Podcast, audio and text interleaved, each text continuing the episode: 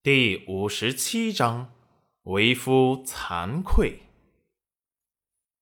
戚云染他还能说什么？反正都是他的错。这茶杯真不错。戚云染转移话题。裴元君看了眼茶杯，随意的点点头，喜欢便送给你。这是我从京城带回来的，皇上赏的精品瓷器。齐云染这才注意到，这套茶具烧制成瓷白色，虽然质地很细腻光滑，却颜色单一。就只有白色吗？没有其他花纹？这就是皇家用的最好的瓷器，还能有什么其他花纹吗？裴元君打量着戚云染，语气中带着试探。这皇家贡品。他却看不上眼，仿佛见过比他更好的。齐云染在现代的时候见过太多的精美瓷器，也懂得如何调釉色给刚做好的胚胎上色，烧制出来的瓷器不但精美，还种类繁多。齐云染立即大喜，这要是这里没有上釉色的瓷器。他是不是可以开创先河，大赚一笔？裴元君见戚云染一会儿惊愕，一会儿又惊喜的小脸，生动的表情，让人看起来更加灵气逼人。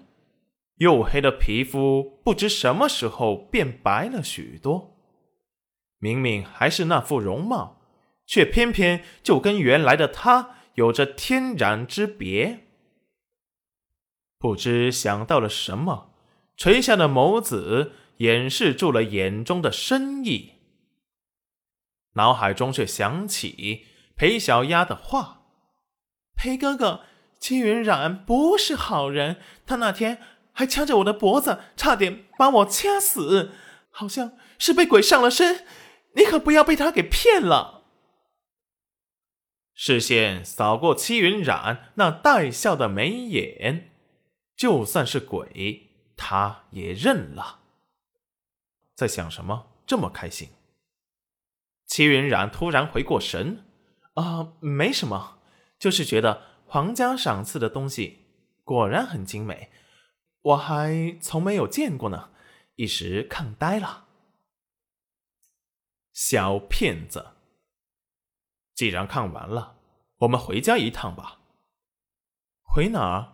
裴家，裴元君无奈，还是对他一点也没有认同啊。裴家不就是他的家吗？嗯，你想回去看看吗？戚云染立即气得大叫：“裴元君，你是不是？你不是还想着让我回你家做牛做马吧？我告诉你，我戚云染从来就没有怕事儿。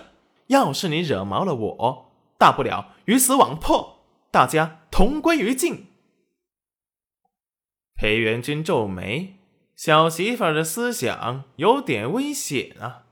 对裴家的心结也不是一日能解开的。知道怕了吧？以后不要跟我提什么回裴家的话。齐云冉说完，就想绕过他走出去。他还想去后山看看。有没有也伤身呢？多采点卖钱，等他把自己的房子给修了，就剩不了多少钱了。赚钱的事情，等他把房子给修好了再说。现在先赚点快钱。